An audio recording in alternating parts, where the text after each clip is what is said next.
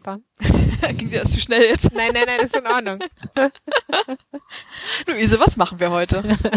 Wir nehmen, oh je, wir haben es beim letzten Mal schon falsch gesagt, habe Ja, ich ja, ich bin- festgestellt. Also glaub- wir nehmen eine neue Folge. Herzkopfen auf. Genau. Wir sind noch unter 20, aber wo genau, wissen wir gerade nicht. Zehn vielleicht? Ich glaube, Vielleicht es könnte 17. die 17 sein. Ja. Ja. Genau, und die nehmen wir heute auf. Und da geht es im, in der Rubrik, was ich dich schon immer mal fragen wollte, um die Frage, wie man nicht gekonnt mit Alters, Alltagssexismus umgeht. Denn die andere Frage, wie man gekonnt damit umgeht, können wir beide nicht beantworten. obwohl wir es versucht haben. Ähm, und im Papier der Woche geht es um Geschlechterunterschiede in Präferenzen und wie die mit ökonomischer Entwicklung und Geschlechteregalität in einer Gesellschaft zusammenhängen. Fantastisch. Ich bin sehr gespannt. Wer sind denn wir eigentlich, Eva? Ah. äh, also ich bin Eva Markowski. Ich bin Doktorandin in VWL an der Uni Hamburg. Und ich bin Luise Görges, bin Juniorprofessorin für VWL, insbesondere Mikroökonomik an der Leuphana Universität in Lüneburg. Und jetzt legen wir los, oder? Jetzt haben wir es geschafft und jetzt legen wir los.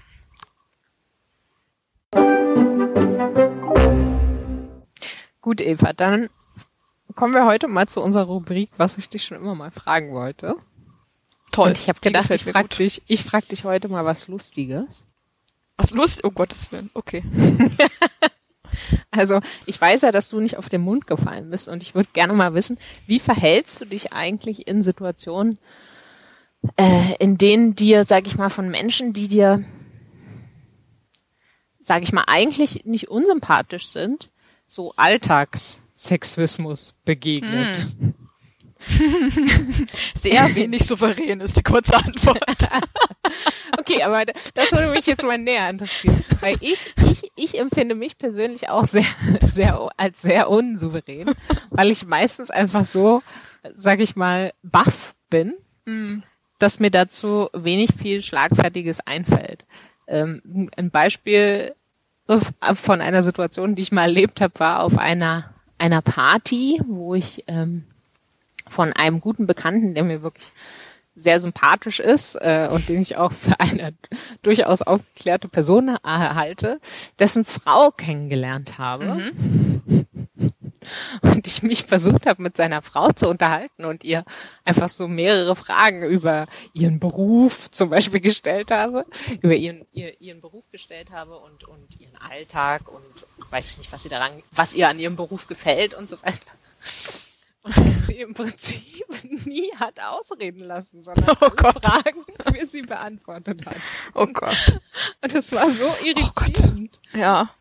Und ich wusste aber auch nicht, was ich machen sollte, weil ich, äh, wie gesagt, sie kannte ich überhaupt nicht und ihn, ich, also ich mochte ihn sehr, aber ich kannte ihn jetzt auch nicht gut genug und ich wollte ihm auch nicht so eine Breitseite geben. Es war einfach nur sehr awkward und ja. Also er hat dann wirklich die Frage beantwortet, was sein, seiner Frau in ihrem Beruf gut gefällt. ja, ja. Oh Gott. Oh, wie fürchterlich. Genau. Okay, und was hast du dann gemacht? Mich aus dem Gespräch zurücknehmen. Ich muss dringend weg. ja, genau. Uh, Drinks. genau, genau. Das war meine Reaktion. Okay, ja. Aber naja, aber immerhin äh, auch nicht äh, keine keine Bridges burned sozusagen. Das stimmt, das stimmt, genau, ja. Ja, ich bin so ein, ich bin so ein, wie sagt man? Ich bin so ein Typ, der sehr, ähm, wie sagt man denn auf Deutsch? So sehr äh, agreeable ist. Also Mhm. Nicht sehr stark auf Konfrontation gepolt. Harmoniebedürftig. Ja, genau.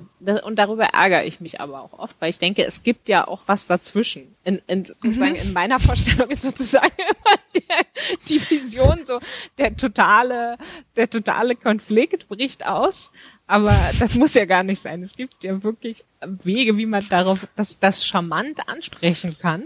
ähm, und vielleicht darauf mal so elegant hinweisen kann. Ähm, Ich- ohne, ja. ohne dass man Brücken brennt, abbrennt. Genau. Wie Da- machst du das denn, Eva? Also ich kann dir leider nicht helfen, weil ich bin eher auf der Brückenabbrennen-Seite leider vor, zu verorten. Also ich habe eine, eine ähnliche Anekdote, die wirklich sehr anders ausgeht.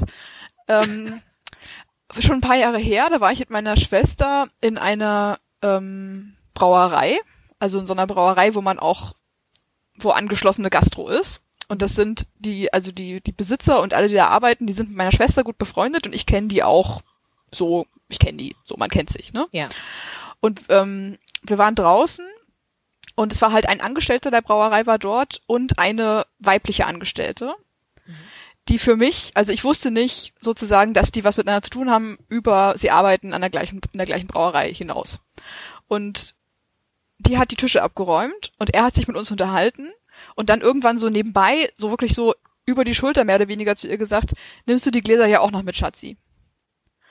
Und ich habe mich halt fürchterlich darüber echauffiert und meinte zu ihm, ja, aber nur wenn du sie nicht Schatzi nennst, das geht ja überhaupt nicht. Was ist denn das für eine Umgangsweise mit Angestellten? So wirklich, also ich habe auch mich sozusagen wenig gehemmt gefühlt, weil ich ihn halt gut genug kenne, dachte ich, um sozusagen das auch sehr offensiv anzusprechen. Und dann war halt wirklich so super awkward Stille. Alle gucken sich total betreten an. Sie nimmt einfach nur die Gläser und geht weg. Und meine Schwester so, die sind ein Paar.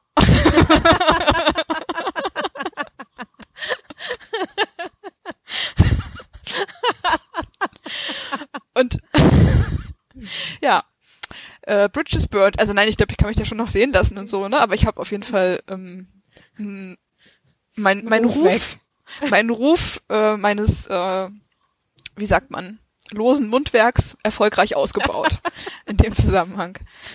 Ähm, Ah ja, also dann kann man es ja immer noch fraglich finden, auch seine Partnerin in der Öffentlichkeit mit Schatzi anzureden. Das aber ist natürlich nicht sexistisch. Nee. Erstmal. Ja. Aber das ist eine sehr lustige Anekdote. Tja, Eva, vielleicht Also- sollten wir noch öfter, als wir es ohnehin tun, einfach zusammen abhängen und dann lernen wir vielleicht voneinander. Ein Mittelweg. Ja. Ja, es, gibt, es muss es muss ja einen Mittelweg geben. Ja. Also an dieser Stelle vielleicht auch nochmal die Aufforderung an unsere Hörerinnen und Hörer. Vielleicht habt ihr ja Lust, uns mal lustige Geschichten zu Ja. schreiben, wie ihr solche Situationen mal gut oder auch schlecht gehandelt habt. Genau, es muss auch nicht lustig sein, wenn es ein souveräner Umgang mit Alltagssexismus ist, Ja. der dann irgendwie es schafft. Also weil der Trick ist ja, wenn ich richtig verstehe, sozusagen das gegenüber Leuten zu machen, deren Beziehung einem nicht komplett egal ist. Ne? Also man sozusagen, genau. man möchte es ansprechen, aber auf eine sensible Art, so dass die Person sich nicht verprellt fühlt. Ja, genau. genau. So, Ja. das, was ich nicht geschafft habe. Ja, wobei es jetzt natürlich in deiner Situation war jetzt vielleicht auch die Beziehung zu diesem Kellner nicht so, so, so unbedingt schützenswert. Wobei ich weiß nicht, wie, wie sehr du dieses Lokal liebst. Ja, also, ich, also als man noch sozusagen Lokale Mhm. aufsuchen konnte, war ich da schon äh, häufiger Gast auf jeden Fall. Die haben einen sehr schönen, einen sehr schönen sonnigen Innenhof, wo man im Sommer gut abhängen kann. Ja. Also Äh, genau, in ja. solchen Situationen. Ja. Und auch Ja, sonst ist ist es natürlich eigentlich nicht mein Ziel, Leute vor den Kopf zu stoßen, Nee. weil es ja, glaube ich, auch in allen Kontexten total unproduktiv ist. Also wenn Natürlich, ich möchte, genau. dass die Person ihr Verhalten reflektiert, dann macht es wahrscheinlich nicht total viel Sinn, sie anzuprübeln, weil sie dann natürlich Nee, genau, sofort in ja, den ja. Verteidigungsmodus schaltet. Ja, Ja. aber klar, noch sensibler ist es halt mit Leuten, ja, wo es einem wirklich nicht egal ist, wie man in Zukunft mit denen umgeht, so und wie auch ja, genau, aber ich betrifft, glaube, ja. es macht natürlich Sinn, das in jeder Situation zu üben. Ne? Also um, Mhm. äh, also es fängt ja in Situationen an, wo es einem vielleicht sogar objektiv tatsächlich egal sein könnte, ob man sich jetzt mit der Person irgendwas versaut. Ähm, aber oft genug, also habe ich selbst da so eine Konfrontationshemmung. Und die Sache ist ja auch genauso, wie du sagst, man will ja auch vielleicht, es soll ja auch gar keine Konfrontation sein. ne? Es gibt ja oft genug so auch so einfach in Anführungszeichen Arten von Sexismus, die sich ja auch wirklich in so Grauzonen bewegen und, und, und ja auch verhältnismäßig harmlos sind und so. Und wenn es da Wege gäbe, die anspre die man, wie man das ansprechen könnte, auf eine Art, auf die man vielleicht auch ähm, naja, darüber lachen klingt jetzt schon wieder so wie man macht es jetzt unnötig klein, ne? aber es ist ja trotzdem noch, es auf eine humorvolle Art anzusprechen, denke ich, ist trotzdem immer noch besser, als es einfach gar nicht anzusprechen und es halt ähm, der Person auch nicht zu spiegeln. ne? Also es ist natürlich alles ja eine Gratwanderung, aber Ja, es ist ausgesprochen schwierig. ja, Ja, also wenn irgendjemand eine gute Strategie damit hat, immer her damit. ja, genau. Gut, dann äh, war's das für, was ich dich schon immer mal fragen wollte in dieser Mhm. Woche. Es gibt nichts zuzuklappen, kein Soundeffekt, den wir an dieser Stelle Nein. selbst machen können. Ähm, dann kommen wir zum Papier der Woche, Luise. Ja. Ich bin ganz gespannt, was du uns mitgebracht hast heute.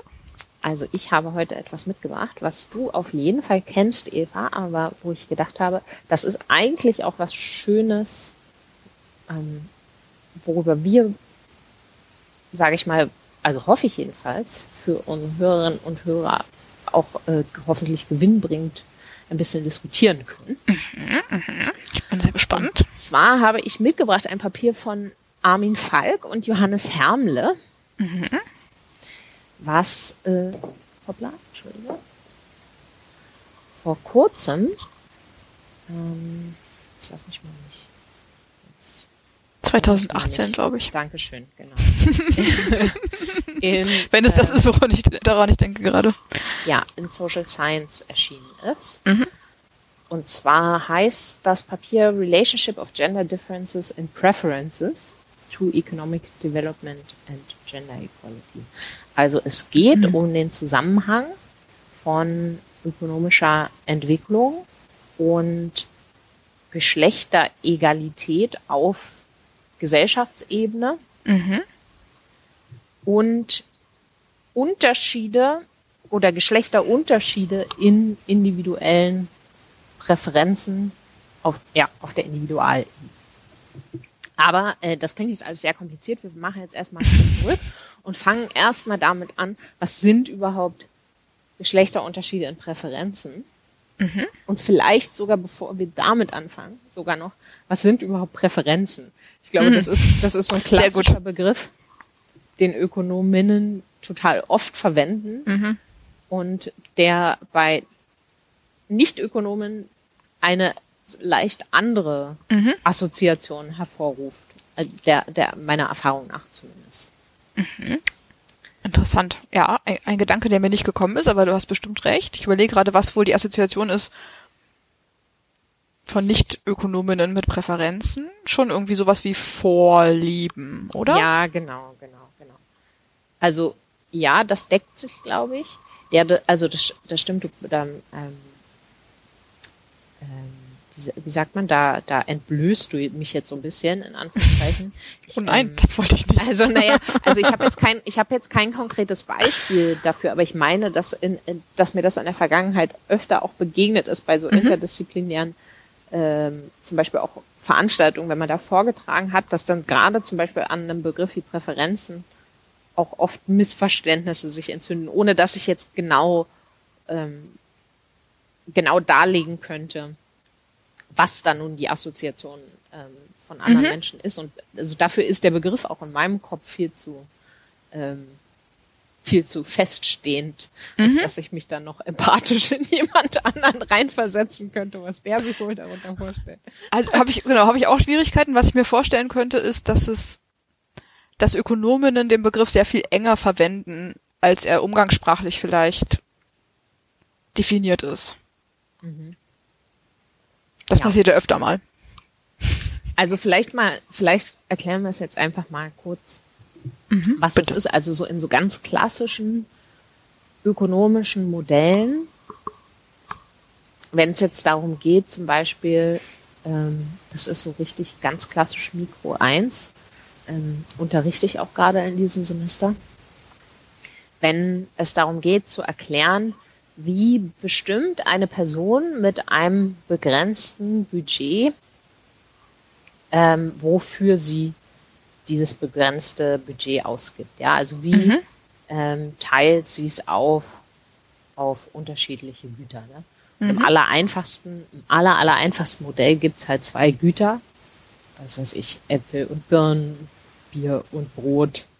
Croissants und Kaffee war mal immer mein Lieblingsbeispiel. Ja, genau, das ist ein wunderschönes. Ähm, und man muss dann, man will eben eine Aussage darüber treffen, wie ein, eine Person ihr Einkommen auf diese zwei Güter aufteilt. Ja? Ähm, wie viel Croissants und wie viel Kaffee sie letztlich kauft. Ne? Und das hängt eben neben ihrem Budget, das sie zur Verfügung hat, ja, also wenn ich zum Beispiel drei Euro zur Verfügung habe, dann komme ich nicht sehr weit, dann kann ich mich vielleicht sogar, kann ich mir wahrscheinlich heutzutage nicht mal mehr Croissant und Kaffee leisten. Muss mich für eins von beiden entscheiden. Ähm, also das ist eine traurige Vorstellung. Hängt nicht unwesentlich vom Budget ab, aber ähm, hängt auch von meinen Präferenzen ab. Mhm. Ja, und ähm, das, das ist eben damit gemeint. Das ist eben letztlich, ähm, Ökonominnen und Ökonomen denken immer so in so Nutzenfunktionen, wie viel, wie viel Nutzen, wie viel Zufriedenheit sozusagen stiftet mir äh, ein zusätzliches Croissant bei gegebener Menge Kaffee und wie viel und, und umgekehrt. Ne? Und das, das wird halt beschrieben durch, durch meine Präferenzen. Und dann gibt's eben ähm, unterschiedliche Personen mit unterschiedlichen Präferenzen. Eva hat zum Beispiel, ähm, weiß ich nicht, eine höhere Präferenz für Kaffee im Vergleich du kennst mich so gut. Würde ich jetzt mal vermuten. ähm, genau, und so, so kann es dann eben sich zutragen, dass wir bei äh, gleichem Budget unterschiedliche Mengen an Kaffee und Croissants äh, konsumieren. Ne? Das sind dann sozusagen unsere revealed Preferen Preferences, also mhm. unsere, wie sagt man da eigentlich auf Deutsch, unsere uh. äh, äh, oh Gott. Ähm, äh, offenbarten Präferenzen? Ja, ja, ja, sowas, genau. Auf jeden Fall ist es so komisch gestellt im Deutschen immer. Ja, ja, das, äh, ich, ich sage ja auch immer so gerne, ich habe VWL erst richtig verstanden, als ich angefangen habe, auf, aufs Englisch zu studieren, weil die Begriffe irgendwie intuitiver und natürlicher klingen als auf Deutsch. Hm. Ähm, genau. Ähm, ja, genau. Und das, das, also, dass man sozusagen dann letztlich auch aus deinen Entscheidungen wiederum, wenn man nur deine Entscheidungen beobachtet, ne, weil deine, deine, in Anführungszeichen, deine Nutzenfunktion, die sehe ich ja letztlich nicht. Mhm. Ich kann jetzt zwar hingehen mit so einer Umfrage und dich fragen auf einer Skala von eins bis zehn, wie sehr magst du Croissants und auf einer Skala von eins bis zehn, wie sehr magst du Kaffee und kann versuchen, mir daraus irgendwas abzuleiten. Aber mhm. üblicherweise wurde das eben so gemacht, dass das aus ähm, beobachteten Käufen unter gegebenen Budgets einfach Rückschlüsse gezogen mhm. wurden. Wie sind Oder noch allgemeiner beobachtete Entscheidungen unter ja, genau. gegebenen genau. Budgets. Ja. Ne? ja. So, und jetzt gibt's eben seit einigen Jahren, einigen Jahrzehnten auch sogar schon, so, ich würde mal sagen, so ungefähr 20 Jahre, halt eine recht ähm, emsige Forschungsrichtung, mhm. wo es eben darum geht, Geschlechterunterschiede in Präferenzen zu erforschen. Und zwar jetzt natürlich nicht in, für Kaffee und Croissants, weil das ist jetzt nicht so interessant. Ich glaube, da das wird vielleicht Geschlechterunterschiede, aber ich glaube, so interessiert in, die Marketingleute natürlich. Wollte ich gerade sagen, so ein Konsumverhalten, da wird genau in den in den Business Sciences relativ viel ja. beforscht. Ja. ja, ja, natürlich. Das war jetzt von mir so ein bisschen ignorant. Sorry an die, an die Marketingmenschen. Genau, aber ähm, in in unserem Umfeld in der VWL geht es dabei eben hauptsächlich um Präferenzen, von denen man glaubt, dass sie ökonomische Entscheidungen beeinflussen die dann wiederum dazu beitragen, dass, dass wir eben in vielen Dimensionen noch immer so bedeutsame Geschlechterlücken sehen. Ne? Also beispielsweise Entscheidungen wie Berufswahl, ähm, Risiko. Genau, wie stark ich, ähm, wie stark ich überhaupt im ähm, Aktien, ja, Aktienmarkt oder Anlagemarkt vielleicht noch ein bisschen weiter gefasst überhaupt aktiv bin. Ähm, ob ich, äh, ob ich im Arbeitsmarkt aktiv bin und wenn ja, in welchem Umfang, mhm. in welcher Art von, ähm, ah, verstehe. Jobs und so weiter. Ne? Wir listen also, Outcomes, nicht Präferenzen. Mein Fehler. Genau, genau. Ich wollte jetzt erstmal noch die Outcomes listen und dann auf die Präferenzen kommen. Ja, genau. Ich habe alles durcheinander gebracht. Nein, nein. Aber du hast es gut gerettet. In vollkommen in Ordnung. Es hätte auch niemand gemerkt, wenn, wenn das jetzt nicht, nicht den Finger in die Wunde Doch, doch. Ich glaube schon, dass das jemand gemerkt hätte. Und ich musste jetzt nochmal kurz dokumentieren, dass ich durchaus den Unterschied verstanden habe. Okay, okay, okay. Genau, also wir sind gerade noch, gerade noch bei den Outcomes, dass es mhm. sozusagen einfach darum geht zu erklären, was leisten denn eigentlich Präferenzen für einen Beitrag, diese Unterschiede zu erklären? Ne? Mhm. Und ähm, natürlich, wie in unserem Croissant äh, äh, Kaffeebeispiel, spielen auch da wiederum die sogenannten äh, Constraints eine Rolle, also was ich für für äußere Begrenzungen habe in, in meiner Wahl. Ja, mhm. und da gibt's klassisch gibt so viele Argumente, äh, die eher in die Richtung gehen und eben sagen, dass, was weiß ich, wegen mangelnder Kinderbetreuungsmöglichkeiten und so weiter äh, Frauen einfach viel stärker auch begrenzt sind in ihrer Wahlmöglichkeiten und deswegen unterschiedliche Entscheidungen treffen. Aber eben in der Ökonomik in den, in den letzten 20 Jahren ist auch einfach ganz stark der Fokus auf, auf Präferenzen gelegt. Mhm. Ne? Ja, weil man halt gemerkt hat, dass man mit den äußeren Umständen, in Anführungszeichen, nicht alles erklären kann an Unterschieden im Verhalten. Genau. Ne? genau. Und man kann natürlich eben ja auch zu Recht fragen, ja, selbst wenn jetzt ki äh, öffentliche Kinderbetreuung ein knappes Gut ist, aber warum beschränkt die denn dann eigentlich, beschränkt das denn nur Frauen und nicht auch mhm. Männer?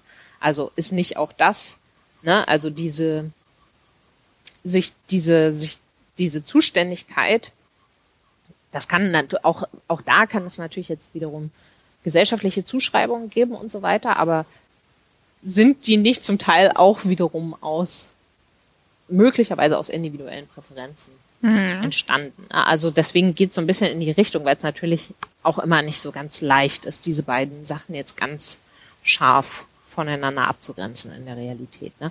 Aber mhm. das ist eine philosophische Frage, auf die wollen wir jetzt vielleicht auch gar nicht zu tief eingehen. Ähm, genau. Kommen wir mal auf die, auf die Präferenzen. Und zwar ganz konkret auf sechs Arten von Präferenzen, die in der Zwischenzeit auch ziemlich gut erforscht sind. Eben nicht nur die Geschlechterunterschiede, sondern auch diese Arten von Präferenzen für sich genommen. Mhm. Und das ist zum einen die Risikoaversion, Risikoneigung mhm. ist ein besseres deutsches Wort. Also die Bereitschaft, Risiko einzugehen, mhm. letztlich. Das zweite ist Geduld. Also mhm. wie stark bin ich bereit, heute auf etwas zu verzichten, um dafür morgen etwas Größeres zu bekommen? Mhm. Oder in 100 Tagen oder in einem Jahr, ne? Also oder in zehn Jahren oder in 30 Jahren? Ja, genau. Also wie stark bin ich sozusagen gegenwartsorientiert in meinem mhm. Konsum. Dann Altruismus. Also mhm. wie sehr mh, hm, interessiert mich das Wohl anderer. Mhm. Ja. Selbstlosigkeit könnte man vielleicht mhm. auch sagen, oder? Genau. Als etwas weniger technischer ja. Begriff. Ja gutes Wort. Vertrauen. Vertrauen in andere. Wie, ja, wie sehr bin ich bereit zu vertrauen? Mhm. Und zu guter Letzt noch positive und negative Reziprozität. Mhm. das ist die Neigung, mh, gutes Verhalten mir gegenüber, also das, das von anderen, ne, Verhalten mhm. anderer, gutes Verhalten mir gegenüber zu belohnen, ist die positive Reziprozität, also mhm. das zu erwidern quasi. Mhm. Ähm, und die negative ist schlechtes Verhalten zu bestrafen, heimzuzahlen. In der Literatur bin ich gar nicht so firm. Mhm. Sind denn Leute, also weißt du das zufällig, sind denn Leute, die sozusagen das eine machen, machen die tendenziell auch das andere? Also sind Leute, die positiv reziprok sich verhalten? mhm. dann auch negativ? Also interessanterweise ist es halbwegs unabhängig voneinander. Mhm. Also ich glaube, es gibt zwar schon so ein bisschen so, ein, so, eine, so, eine, so eine Neigung, dass das, dass das oft auch einhergeht, aber es gibt, ähm, wenn ich das jetzt richtig im Kopf habe, ich bin da jetzt auch keine Spezialistin drin, aber ich meine zu erinnern, dass es, dass Leute eigentlich stärker zur negativen mhm.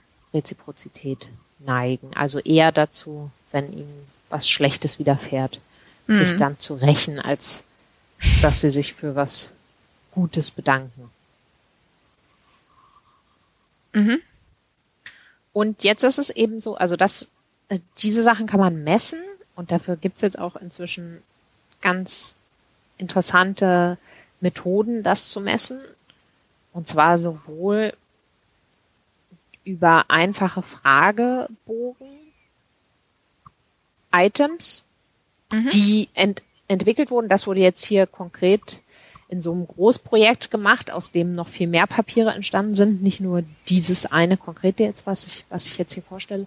Da haben die im Prinzip diese, haben die Fragebogen-Items entwickelt, die diese sechs Präferenzen messen sollen und haben mhm. die dann eben im Labor validiert, also haben eben geschaut, ähm, sind die denn tatsächlich,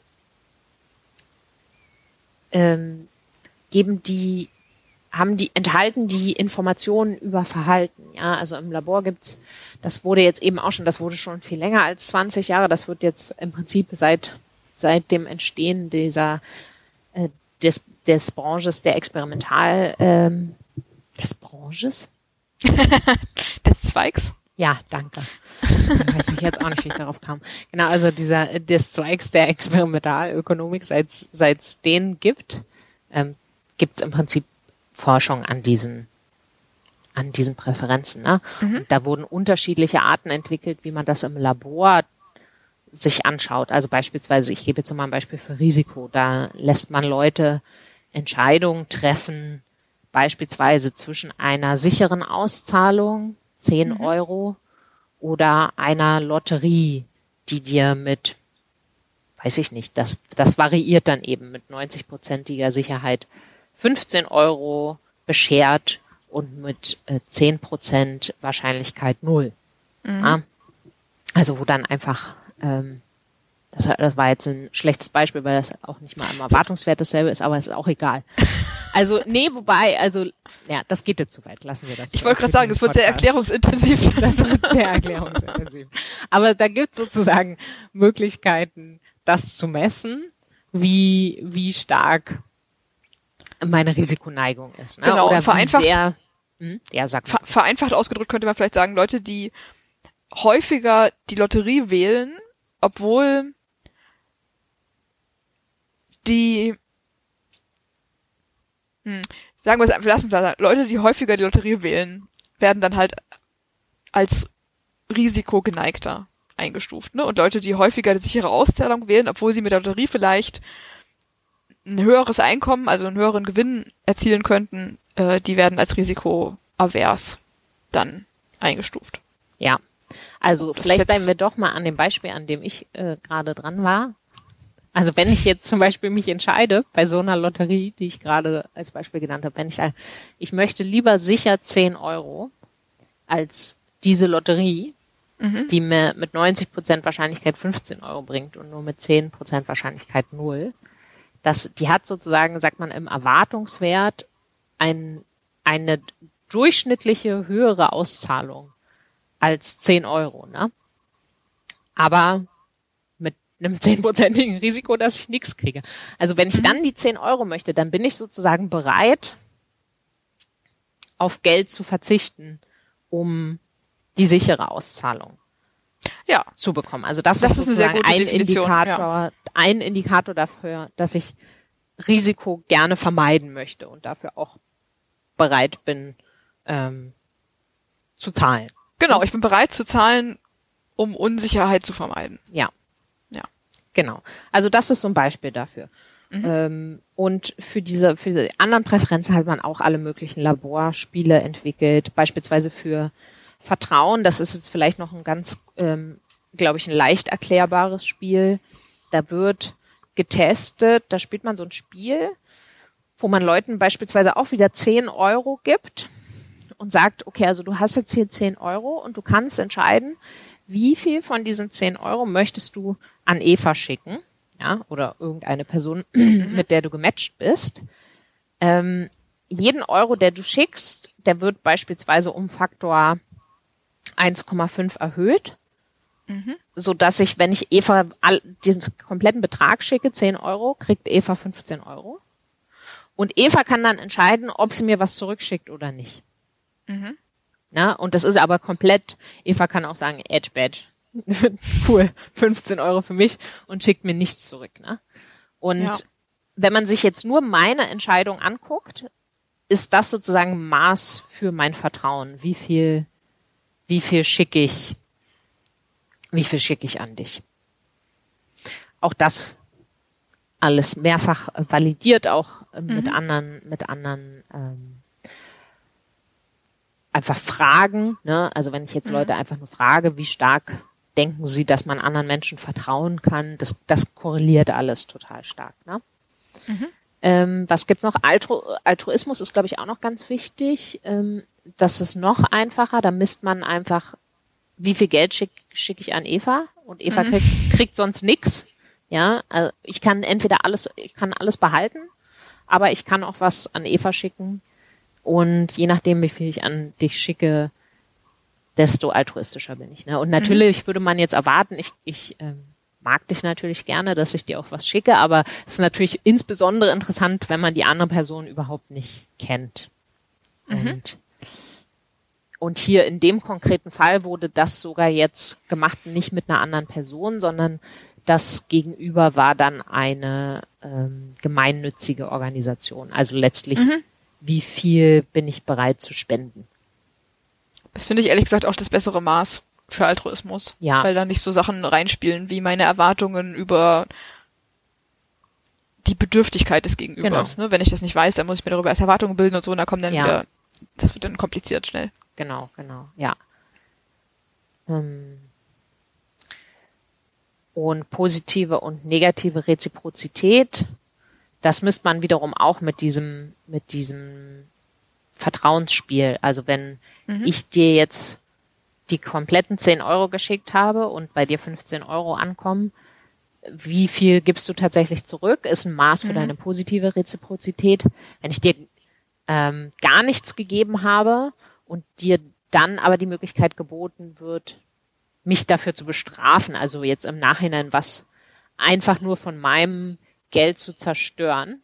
Ohne dass ich was sage, dafür bekomme. Nee, ne? und du sogar dafür zahlen musst, das was. Ah, ah ja, okay. das ist ein sehr das, verlässliches Maß dann. Genau, ne? genau. Das ist dann die negative Reziprozität. Ja. Ja. Okay, dann haben wir das. So, und das sind jetzt einfach erstmal nur Präferenzen und die, da hat sich eben gezeigt, die sind einfach grundsätzlich ähm, nicht nur irgendwelche lustigen äh, Laborspielchen, mhm. sondern die sind tatsächlich korreliert mit ökonomischen Entscheidungen. Ja, mhm. also sowas wie äh, die, die Geduld beispielsweise ist korreliert mit ähm, Investitionen ins Humankapital. Also wie viel Zeit verwendet man auf Bildung, beispielsweise Bildungsentscheidungen. Mhm. Ne? Die Risikoaversion ist logischerweise natürlich mit solch mit ähm, Anlageaktivität korreliert, aber auch mit, mit anderen Sachen wie, wie Beru bestimmte Berufswahl auch. Ähm, mhm. Fällt mir dafür, fällt mir noch ein Beispiel ein, womit das, ja, jetzt spontan nicht. Also genau, bei all diesen Sachen wurde eben gezeigt, das hat tatsächlich reale Vorhersagekraft für reales Verhalten. Ne? Mhm. So, und jetzt das Entscheidende und äh, Interessante ist eben, es wurde auch gezeigt, dass es in diesen Maßen substanzielle Geschlechterunterschiede gibt. In allen sechs. Ja, interessanterweise. Also ähm, ich hatte vor diesem Papier eigentlich immer gedacht, dass zum Beispiel was Altruismus angeht, das nicht so ähm, eindeutig war, aber das liegt unter anderem wahrscheinlich auch daran, dass es gerade was den Altruismus angibt, auch viele Papiere gibt, die das ganz, ganz unterschiedlich messen und dann mhm. dieses Problem zustande kommt, was du gerade schon gesagt hast. Mhm. In so einem Diktatorspiel ist es nicht so richtig eindeutig, ob das wirklich ähm, Altruismus ist, wenn ich jetzt mir Gedanken darüber machen muss, naja, aber ist Eva jetzt wirklich arm? Ist es mhm. jetzt wirklich, ist es jetzt wirklich gerecht? Ja, wenn ich jetzt die Vorstellung habe, du hast irgendwie äh, eine Million Euro auf dem Konto, dann wäre ich ja eigentlich eher, würde ich ja, ja, wäre ich ja eigentlich eher nicht mildtätig auf jeden Fall, wenn ich dir, wenn ich dir was geben ja. würde. Ne? Ähm, genau, also und insofern ähm, hier in dem Fall ist es jetzt so, dass es wie gesagt mit diesen gemeinnützigen Organisationen gemacht wird. Und da zeigt es sich, dass ähm, Frauen ähm, altruistischer sind als Männer. Ah ja. Dann, das sollte man vielleicht auch mal dazu sagen, das ist uns jetzt natürlich schon so präsent im Hirn, ähm, das ist unseren Hörerinnen und Hörern vielleicht auch nicht unbedingt klar. Frauen sind ähm, im Durchschnitt weniger geneigt, Risiko einzugehen als Männer. Ja. Wobei das ja auch, also das, ja, ja, aber es ist auch umstritten, ne? Also das, auch das hängt davon ab, wie genau das gemessen wird und so. Also, aber ja, also klar, auch da kommt's, genau, auch da kommt's, da gibt's auch Papiere zu, je nachdem, ja, hast du absolut recht, wie das gemessen wird, ähm, kommen da unterschiedliche Sachen bei raus. Jetzt hier äh, wird eine Kombination gemacht aus diesen validierten Fragebogen-Items, also wo die Leute sich auch einfach qualitativ selber beurteilen, ja. Mhm. Und da sind so Sachen dabei wie, ich bin grundsätzlich jemand, der Risiko eher vermeidet. Mhm. Und das in Kombination mit solchen mh, mm, Spielen, sage ich mal, wo Entscheidungen mhm. zwischen Lotterien getroffen werden. Ne? Das wird dann sozusagen zusammengebunden, um diese Maße zu finden. Mhm. Und hier, sage ich mal, zumindest so wie die es messen, hast du natürlich absolut recht, zeigt sich hier in all diesen Sachen, ähm, zeigen sich Geschlechterunterschiede und mhm. die haben sich die wurden so zumindest auf jeden Fall auch schon in anderen Studien gefunden. Ähm, du hast natürlich recht, bei manchen Sachen ist es ein bisschen stärker auch diskutiert, mhm. wie stabil das wirklich ist und so weiter. Na, aber das, das hier zumindest scheint das, ähm, scheint das sehr stabil zu sein. Ähm, die anderen Sachen, die wir da noch hatten, waren mh, mm, waren Geduld. Frauen sind weniger geduldig als Männer im Schnitt interessanterweise. Das überrascht mich jetzt. Das ja. überrascht mich auch. Darüber wird, also im Detail wird dazu nicht viel gesagt. Das fand ich auch überraschend. Interessant. Und ähm, die anderen beiden Sachen muss ich jetzt gerade mal reingucken. Ich glaube, sie sind weniger negativ reziprok, also sie bestrafen mhm. weniger und sie sind und sie belohnen stärker, wenn ich es richtig erinnere. Mhm. Hm. Aber da will ich mich jetzt nicht so hundertprozentig äh, festlegen. Auf jeden Fall gibt's in all, sind in all diesen sechs Präferenzen messen sie Unterschiede. So, und jetzt kommt aber das, worauf das Papier eigentlich hinaus will. Mhm. Hm, nämlich, das ist hier so ein ziemlich beeindruckender, riesengroßer Datensatz. Das wurde über die ganze Welt erhoben in, wenn ich das richtig erinnere, 90 Ländern. Mhm. Nee, entschuldige, 76 Länder. die aber 90, die 90 Prozent der ähm, Weltbevölkerung ah, ja. umfassen. Mhm. Ähm, und genau. Und diese 76 Länder, die sind so ausgewählt worden, dass es auf jedem Kontinent Länder vertreten sind. Mhm. Und in diesen Ländern wurden so ungefähr 1000 Personen befragt, die alle repräsentativ ausgewählt wurden oder mhm. die so ausgewählt wurden, dass sie repräsentativ für die Bevölkerung sind. Mhm. Genau, und diese Personen haben dann eben die Fragen beantwortet und diese Spiele gespielt. Und jetzt geht es eben um die Frage, Variieren diese Geschlechterunterschiede über die Länder? Und mhm. wenn ja, variieren sie systematisch damit, wie stark die Länder ökonomisch entwickelt sind? Also das messen die hier in dem Fall einfach mit dem BIP. Und wie stark die Geschlechtergleichstellung entwickelt ist. Mhm. Wie kommt man denn zu der Annahme, dass es da einen Zusammenhang geben könnte? Sehr gute Frage. Also Sie sagen, es gibt zwei Hypothesen. Hypothese eins ist die, das nennen, das nennen die Social Role oder das ist bekannt als Social Role Theory, das nennen sie nicht so. Ähm, das entstammt natürlich auch anderer Literatur, mhm. Wo eben die Grundidee ist, dass sich Präferenzen oder vor allem eben Geschlechterunterschiede in Präferenzen abmildern, je stärker entwickelt und je stärker vor allem auch die Gleichstellung entwickelt ist in einem Land. Ja, also mh, Gleichstellung bedeutet ja letztlich auch, dass äh, Männer und Frauen auch ähnlichere Möglichkeiten haben mhm. in einem Land und ähm, dass das eben dazu führt, dass Geschlechterunterschiede abnehmen oder mhm. zurückgehen. Also hier wäre sozusagen höhere ökonomische Entwicklung und höhere ähm, Geschlechtergleichheit sollte einfach zu einem geringeren Geschlechterunterschied in den Präferenzen führen. Die konkurrierende Hypothese ist mh, hm, die Resource Hypothesis, wo es äh, deren Kernaussage ist, dass Geschlechterunterschiede in Präferenzen sich erst überhaupt entwickeln und ausbilden, ähm, je höher das die, die ökonomische Entwicklung und die Geschlechtergleichheit in einem Land ist. Und zwar mit dem Argument, dass vor allem eben die, die ökonomische Entwicklung überhaupt erst dazu führen kann, dass sich solche Unterschiede entwickeln. Also, dass es ähm, in, in Ländern, in denen es primär darum um, um Subsistenz geht, ja, also darum geht, das, das Überleben zu sichern. Mhm.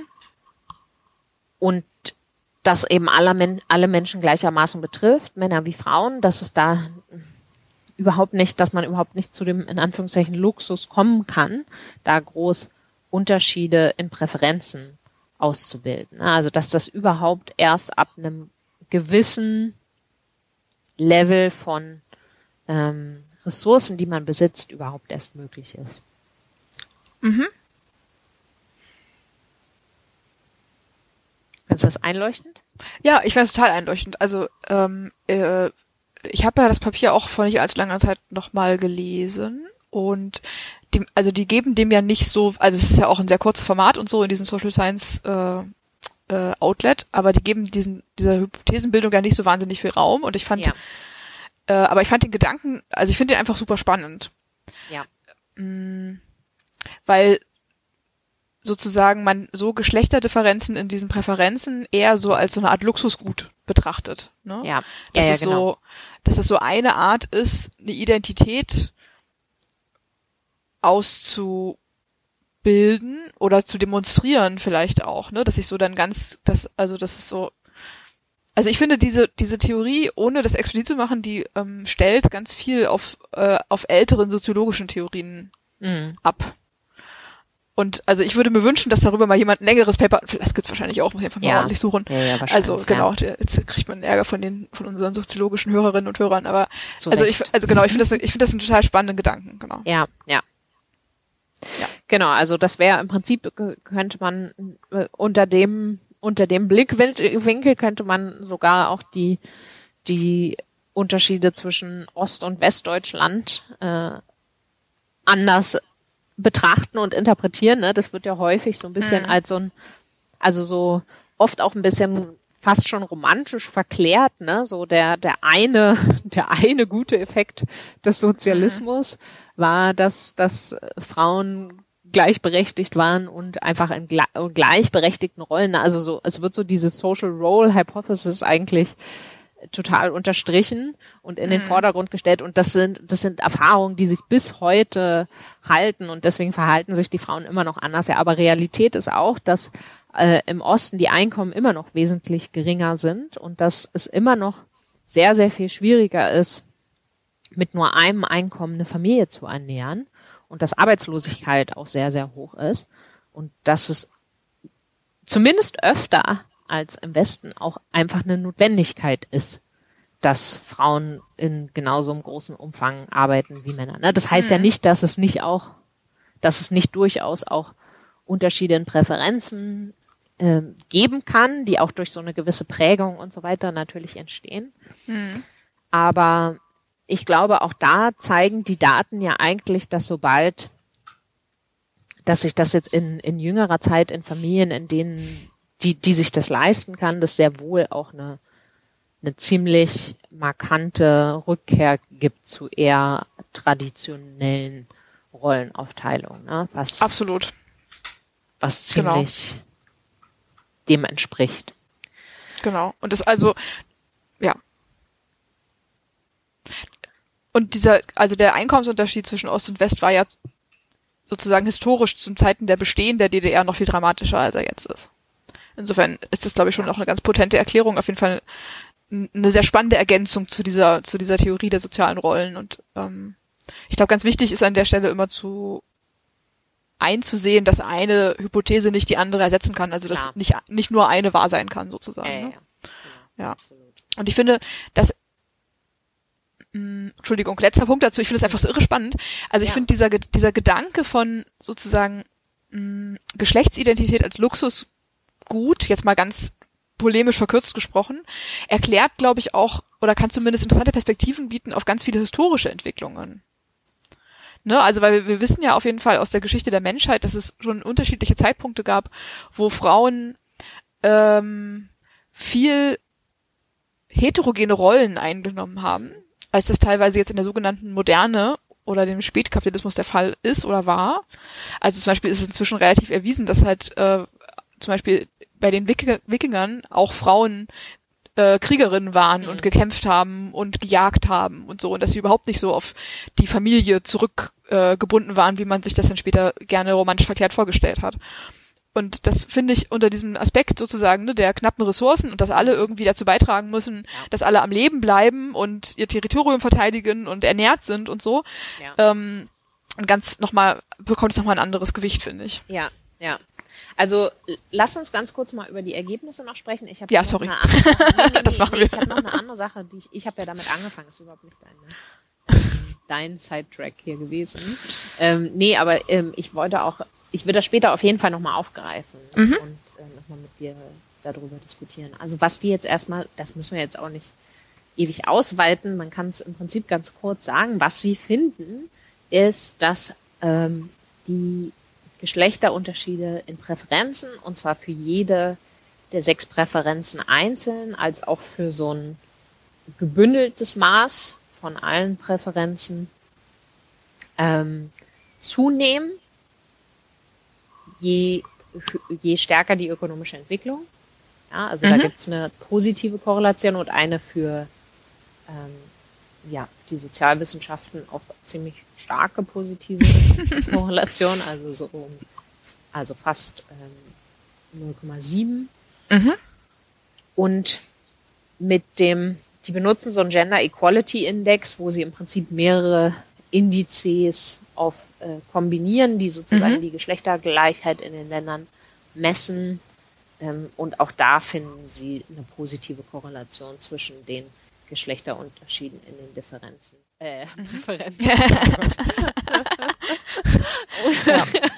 und, der, und der Geschlechtergleichheit. Und das ist schon irgendwie abgefahren. Ja, also das heißt mhm. eben letztlich, dass je höher sozusagen institutionalisierte Geschlechtergleichheit und je höher die ökonomische Entwicklung, desto stärker unterscheiden sich Männer und Frauen in diesen Präferenzen. Und das ist schon ganz schön. Genau. Und das ist ziemlich starker Hinweis auf die Erklärungs, auf den Erklärungsgehalt dieser Ressourcenhypothese, ne? Ja, genau. Also das ist so meine Frage an dich, die ich ganz gerne mit dir äh, diskutieren würde, noch ein bisschen näher. Ja, klar. Also das, das ist, scheint auf jeden Fall sehr plausibel. Vielleicht sollte ich noch ganz kurz dazu sagen, dass die im Übrigen auch finden, dass, das muss man jetzt der Fairness halber ähm, noch transparent machen, dass wenn sie sozusagen für das jeweils andere kontrollieren, also quasi so eine mhm. gemeinsame Schätzung machen, dann, dann finden sie die Zusammenhänge immer noch. Das heißt also selbst kontrolliert für das, die mhm. ökonomische Entwicklung, gibt es auch einen positiven Zusammenhang, selbst wenn man die ökonomische Entwicklung des, des Landes sozusagen konstant hält zwischen der Geschlechtergleichheit der institutionalisierten und den Präferenzen ja. und umgekehrt. Ne? Wichtiger Hinweis, weil natürlich diese beiden ja. äh, Ländercharakteristika auch miteinander korrelieren. Ne? Also Ja. das ist nochmal eine ganz andere Literatur und gibt es auch tausend Papiere zu, die auch super spannend sind zu dem Zusammenhang zwischen dem der wirtschaftlichen Entwicklung eines Landes und der institutional institutionalisierten Geschlechtergerechtigkeit. Mhm. Genau. Der Zusammenhang ist auf jeden Fall positiv, so aus diversen Ja. Gründen, wo wir es nicht Ja. tiefer einsteigen müssen. Genau, ja. Also Genau. genau, wichtiger Hinweis. Ja. Aber das ist zum Beispiel, also was die schon in den Papieren natürlich, die sagen ja an keiner Stelle, dass das ein kausaler Zusammenhang ist. Ne? Also die betonen auch immer, das sind Korrelationen und so weiter. Trotzdem, diese Hypothese, die sie da verstehen, die impliziert natürlich so einen kausalen Zusammenhang. Ne? Also dass es die, die Ressourcen sind, Hm. die diese Ausdifferenzierung in den Präferenzen ermöglichen. Ne? Das ist Ja, ja, ein da hast du bisschen- recht. Das ist so ein bisschen das, was ich mich frage. Also es wird natürlich jetzt meine Kritik, die ich jetzt anbringe, die wird jetzt alles, wird alles ein bisschen entkräftet dadurch, dass die Zusammenhänge immer noch da sind, wenn sie für, für das jeweils andere kontrollieren. Aber ich frage mich beispielsweise, ähm, gibt ja durchaus die Hypothese, dass äh, kapitalistische Gesellschaften ein- ein, eine nicht unwesentliche Zutat für den Erfolg ja auch überhaupt erst die extreme Spezialisierung war zwischen Männern und Frauen, also die extreme Arbeitsteilung, dass das ein Teil, ein Teil des Erfolges mit begründet hat. Ne? Also dass bestimmte Entwicklungen überhaupt erst möglich dadurch wurden, dass eben systematisch ähm, Care-Arbeit ausgelagert wurde und von Frauen erbracht wurde, unbezahlt, und dass Männer sozusagen sich voll spezialisiert haben und im Prinzip sozusagen ihre ganze Energie, ihre ganze Arbeitskraft äh, dem Markt zur Verfügung stellen konnten. Ne? Was halt im gleichen Umfang nicht möglich wäre, wenn sie auch Ne, also hätten ihre Wäsche waschen müssen, ihr Essen kochen müssen, ihre Kinder Ja, ja, erziehen klar. müssen und so weiter. Ja, ja. Und dass diese Spezialisierungsvorteile, die sind ja schon ziemlich enorm, eben auch zu nicht unwesentlich zu ökonomischer Entwicklung beigetragen haben. Ne? Das, also das, das hieße letztlich, dass ja, dass es eben nicht ein, ein kausaler, äh, nicht, also dass die Kausalität doch in die umgekehrte In die andere Richtung gehen geht. würde. Oder dass man zumindest sagen würde, diese Art der ökonomischen Entwicklung, die findet überhaupt nur statt in Gegenden, in Anführungszeichen, wo aus welchen Gründen auch immer Präferenzen von Männern und Frauen so stark unterschiedlich sind, dass das überhaupt möglich ist. Das ist jetzt vielleicht ein bisschen, das ist vielleicht ein bisschen sehr kühn, die Hypothese, aber ich würde denken, diese andere, dass, dass überhaupt sozusagen diese Arbeitsteilung ne, einerseits zu diesem ökonomischen Fortschritt geführt hat und andererseits auch dazu, dass sich ähm, Geschlechterunterschiede, Unterschied, Gott, Unterschiede in Präferenzen ausdifferenziert haben. Weiß nicht. Wir, was denkst du, Eva? Ja, also mh, ich denke die ganze Zeit drüber nach, ob das sozusagen sich notwendigerweise ausschließt. Mhm.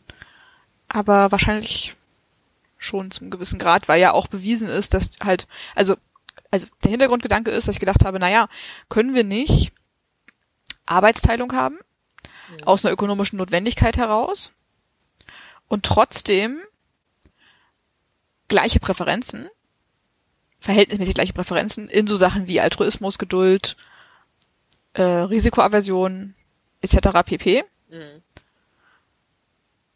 Ne? Und dann sozusagen mit einem höheren wird mit einem hö höheren wirtschaftlichen Entwicklungsniveau dann ein Abnehmen sowohl von Arbeitsteilung als auch von Geschlechterdifferenzen in Präferenzen, ohne dass das eine notwendigerweise das andere kausal bedingt. Ja. Aber es ist natürlich, Entschuldigung. Es ist natürlich ein Stück weit, äh, äh, also es ist auf jeden Fall in der Literatur verankert und empirisch erwiesen, dass diese, dass es eben eine, ebenfalls eine positive Korrelation gibt zwischen diesen Präferenzen, oder zumindest einigen davon, und geschlechtsspezifischer Arbeitsteilung. Mhm. Insofern sozusagen Ja, ja, genau. Ja. widerspricht das meinem Gedanken und bestätigt eigentlich eher deine Hypothese. Also ich meine, man könnte natürlich, aber das ist mir einfach nicht bekannt, dass es das irgendwo gibt. Man könnte natürlich eine sehr starke Spezialisierung haben, die aber einfach nicht entlang von Geschlechterlinien verläuft. Ne? Also es könnte natürlich theoretisch in einer Gesellschaft möglich sein, dass äh, die sehr stark darauf ausgerichtet ist, dass, dass es Spezialisierung gibt. Also dass ähm, ein Partner zu Hause sich überwiegend um die, ha die Haushaltsproduktion in Anführungszeichen und mhm. Kindererziehung mhm. kümmert und eine Partnerin sich überwiegend um die Beschaffung des Einkommens kümmert, aber dass das eben innerhalb einer Gesellschaft komplett zufällig verteilt ist, mhm. welche Rolle von Männern und welche Rolle von mhm. Frauen mhm. übernommen wird, dass sozusagen in jedem Paar einfach immer eine Münze geworfen wird. Ne?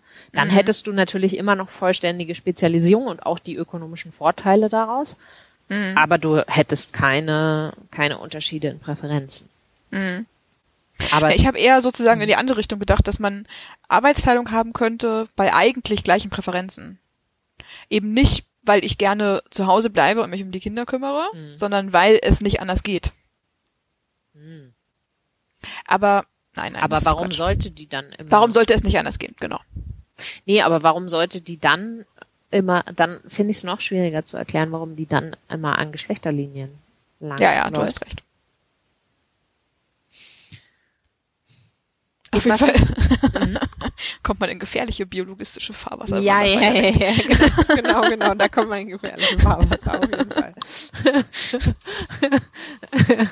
Aber ähm, was ich schon interessant noch finde, ist auch diese dieser Zusammenhang mit der Gender Equality. Ne? Da da habe ich jetzt spontan kein keine so richtig gute sage ich mal Gegenerklärung. Ja, warum mh, hm, warum sich die Präferenzen stärker ausdifferenzieren, wenn wenn die Gender Equality institutionell mhm höher ist. Ne? Also es, es sei denn sozusagen, dass wenn diese Sachen zusammenkommen, ähm, hohe ökonomische Entwicklung, dass sozusagen dann man irgendwann an einem Maximum der Geschlechterungleichheit quasi angekommen ist und dann im Prinzip so ein Push kommt. Also dass auch der Push nach, nach Geschlechtergleichheit gleichermaßen so ein Ausdruck ist von, von Ressourcen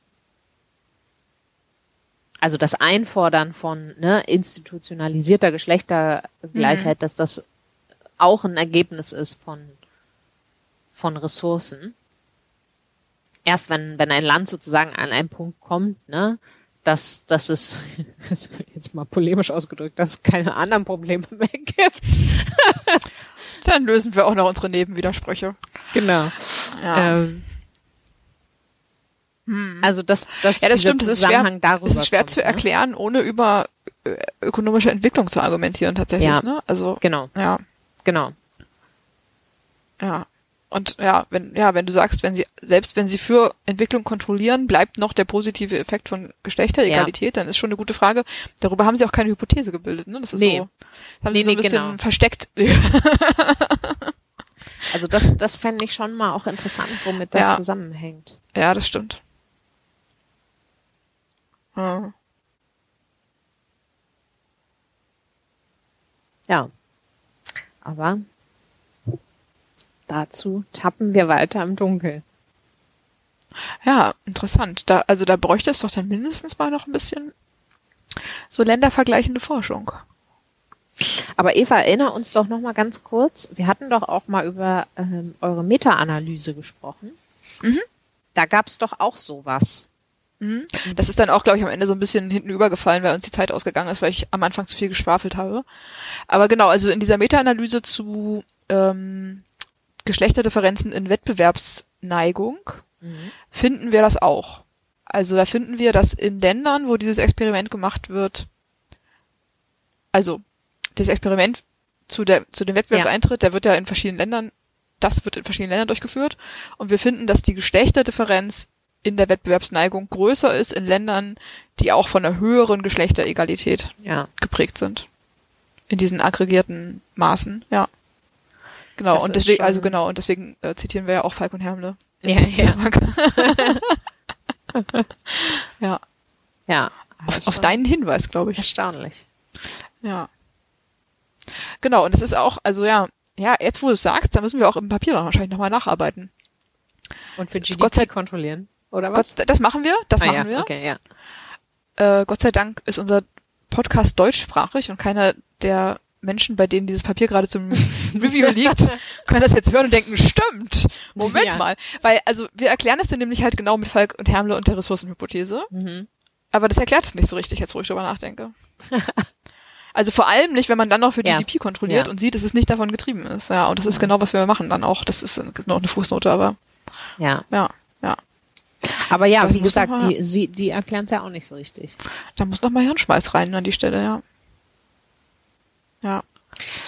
Ja, ich meine, ich glaube so, also was, was die hier, man könnte man jetzt zumindest rein interpretieren, schon machen, dass natürlich die Freiheit, ne, also dass Geschlechtergleichheit ja auch eine Freiheit Mhm. ist und dass das auch eine Art, halt eine nicht materielle Ressource ist, ne?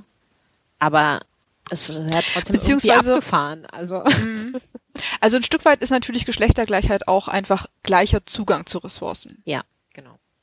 Ne? Und insofern würde es dann schon so, sozusagen, dann misst Geschlechtergleichheit auf gesellschaftlicher Ebene, misst ein Stück weit, wie groß ist das Stück vom Kuchen, das Frauen bekommen.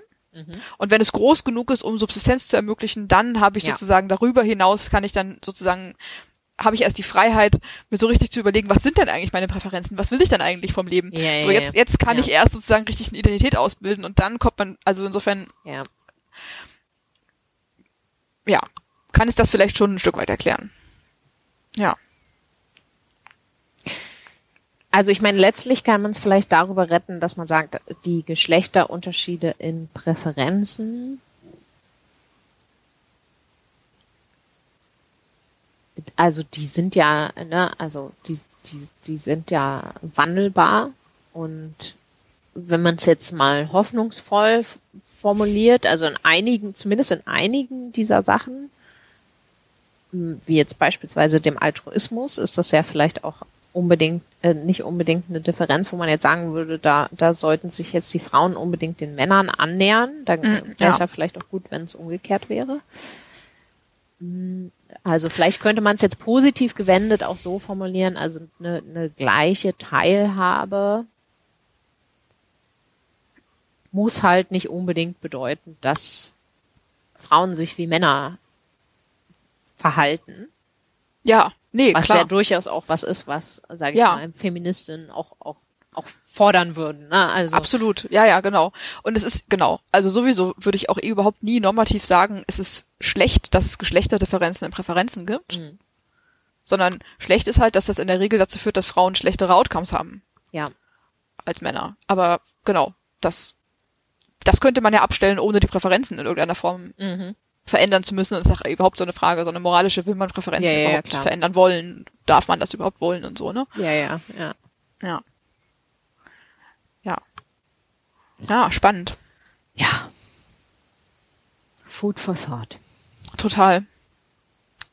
Das sind meine Lieblingsfolgen übrigens von unserem Podcast, wenn wir so am Ende tatsächlich zu so einem Punkt kommen, wo wir dann live und eher sozusagen über Sachen nachdenken. Ne? Also Ja. nicht nur sozusagen vorformulierte Gedanken äh, äh, aussprechen, sondern dann tatsächlich, also wenn, ja, wenn neue Gedanken angestoßen werden, das, das macht mir großen Spaß. Ja, ja auch. Ich weiß nicht, wie spannend es ist, dabei zuzuhören, weil das dann vielleicht etwas langsamer wird alles, aber das ist ja nicht mein Auch Problem. das, auch das könnt ihr uns gerne zurückmelden, liebe Könnt ihr, sehr Hörer. gerne. Wir Ja. freuen uns über Feedback. Ja. Gut, dann äh, hast Ja, du noch was oder Nee, nö, it's a rap an dieser Stelle? it's a rap. Vielen Dank, Luise, das war sehr inspirierend wieder mal. ja, hat mir großen Spaß gemacht, wie immer. Schön. Dann bis zum nächsten Mal. Bis zum nächsten Mal. Mach's gut. Tschüss.